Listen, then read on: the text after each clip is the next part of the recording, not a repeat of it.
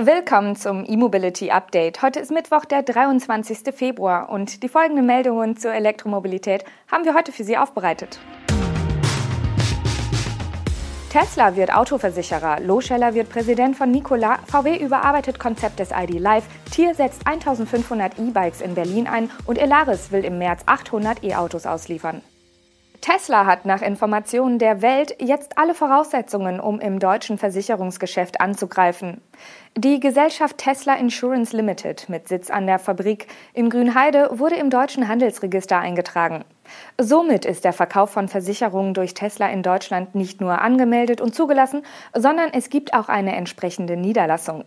Der US-Hersteller hatte schon im März des vergangenen Jahres von der BaFin eine Zulassung für den deutschen Markt erhalten, und zwar für seine entsprechende Versicherungszentrale in Malta. Angeboten werden sollen wohl Haftpflicht und Kaskoversicherung für Autos, aber auch Unfallversicherung und sogar Rechtsschutz. Womöglich kommen Versicherungsprodukte bereits mit dem Verkaufsstart der Fahrzeuge aus Grünheide auf den Markt. Spannend ist, ob Tesla eine frühere Ankündigung von Elon Musk umsetzt. Dieser hatte angeregt, dass wenig riskantes Fahren mit günstigeren Prämien belohnt werden soll. Die Elektroautos von Tesla liefern dem Hersteller bekanntlich jede Menge an Daten zum Fahrverhalten.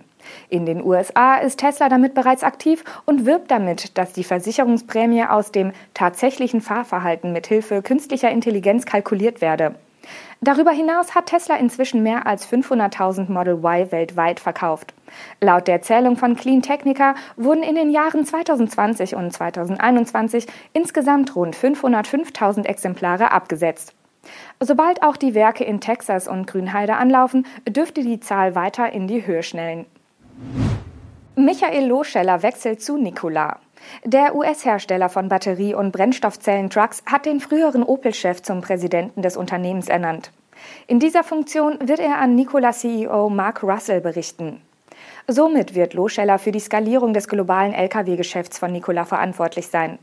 Ende Dezember war der deutsche Manager nach nur vier Monaten als CEO von Winfast zurückgetreten. Wie es damals hieß, kehre Loscheller aus persönlichen Gründen nach Europa zurück. Die dpa schrieb unter Berufung auf die Umgebung Loschellers, dass der Kontakt zur Familie unter den Pandemiebedingungen gelitten habe. Er wolle deshalb Angebote aus Europa sondieren. Nun ist es ein amerikanisches Unternehmen geworden. Ob Loscheller von den USA oder Europa aus arbeiten wird, geht aus der Mitteilung seines neuen Arbeitgebers nicht hervor. Bei Nikola ist man voll des Lobes für den Manager und verweist etwa auf den Turnaround zur Profitabilität, den Opel unter seiner Führung geschafft hatte. Loscheller hat bei Opel nicht nur die Grundlagen für den Wandel zur reinen Elektromarke gelegt, sondern er hat auch die Entwicklung der Brennstoffzellentechnologie innerhalb der PSA-Gruppe und später im Stellantis-Konzern bei Opel gehalten. Die Erfahrungen mit Wasserstoff wird Loscheller bei Nikola brauchen. Volkswagen hat laut eines Medienberichts eine Neuausrichtung seines kommenden E-Kleinwagens beschlossen. Das Konzept der auf der IAA 2021 präsentierten Studie ID Live sei in Wolfsburg in Ungnade gefallen. Das berichtet der für gewöhnlich gut informierte Autojournalist Georg Kacher. Statt dem in München ausgestellten ID Live mit klaren Retro-Elementen des Golf 1 soll der E-Kleinwagen komplett umgestaltet werden.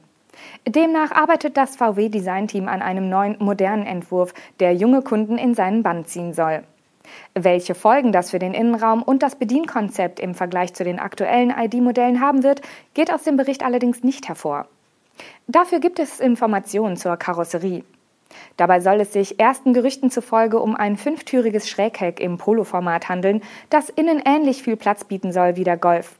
Da er die Vorteile einer reinen E-Plattform ohne großen Motorraum vorne und den flachen Boden des Innenraums ausnutzen kann.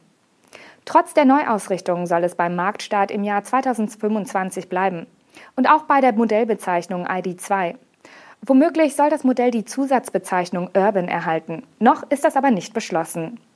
2026 könnte zudem unter dem Namen ID2X ein kleines SUV als elektrisches Pendant zum T-Cross in den Verkauf gehen.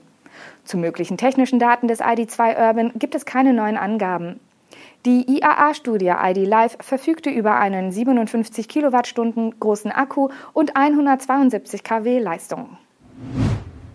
Der Mobilitätsanbieter Tier bringt 1500 E-Bikes auf die Straßen Berlins.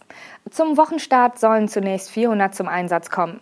In den kommenden Wochen wird die E-Bike-Flotte dann schrittweise auf insgesamt 1500 Fahrzeuge erweitert. Damit bietet das Unternehmen bereits drei Mobilitätsformen in einer App an. Die elektrischen Fahrräder sind auch schon in mehreren deutschen Städten verfügbar. Nach München, Münster und dem Landkreis Reutlingen ist Berlin die vierte deutsche Stadt, in der Tier solche E-Bikes anbietet. Das Angebot in Münster wurde erst im September des vergangenen Jahres erweitert. Anfang 2020 hatte Tier die Elektroroller inklusive der Ladeinfrastruktur des eingestellten Sharing-Dienstes Coop erworben und bot kurz darauf neben seinen E-Tretrollern erstmals auch E-Mopeds zur Ausleihe an. Nun komplettieren die E-Bikes das Angebot in der Hauptstadt. Somit gibt es in Berlin nun eine umfassende Mobilitätspalette. Die Elektroautomarke Elaris aus Rheinland-Pfalz will nach eigenen Angaben im März 800 weitere Fahrzeuge ausliefern. Darunter sollen auch 400 Exemplare des E-Kleinwagens Finn sein. Die ersten 220 Autos wurden bereits Ende 2021 an Kunden übergeben. Bisher hat Elaris in Deutschland vor allem das e-SUV Beo und den Kleinwagen Pio ausgeliefert.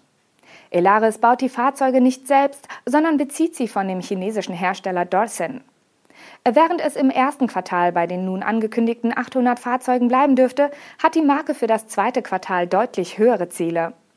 Bis Mitte des Jahres sollen mindestens 800 weitere Beo, 2000 weitere Finn und 1000 weitere Pio ausgeliefert werden. Möglich machen sollen das unter anderem ein größeres Vertriebsnetz und einige Flottenkunden. Im Februar hatte Elaris angekündigt, mit dem Caro auch seinen ersten Transporter auf den Markt zu bringen. Das von Asia Star hergestellte Modell soll laut den früheren Angaben ab Mitte des Jahres an Kunden übergeben werden. In der aktuellen Mitteilung macht Elaris keine neuen Angaben zum Auslieferungsbeginn des Caro. Vertriebschef Matthias Heinz gibt nur an, dass das Interesse seit der Ankündigung im Februar massiv sei. So viel aus der Welt der Elektromobilität für heute. Mit unserem E-Mobility Update sind wir am morgigen Donnerstag wieder für Sie da. Bis dahin, machen Sie es gut.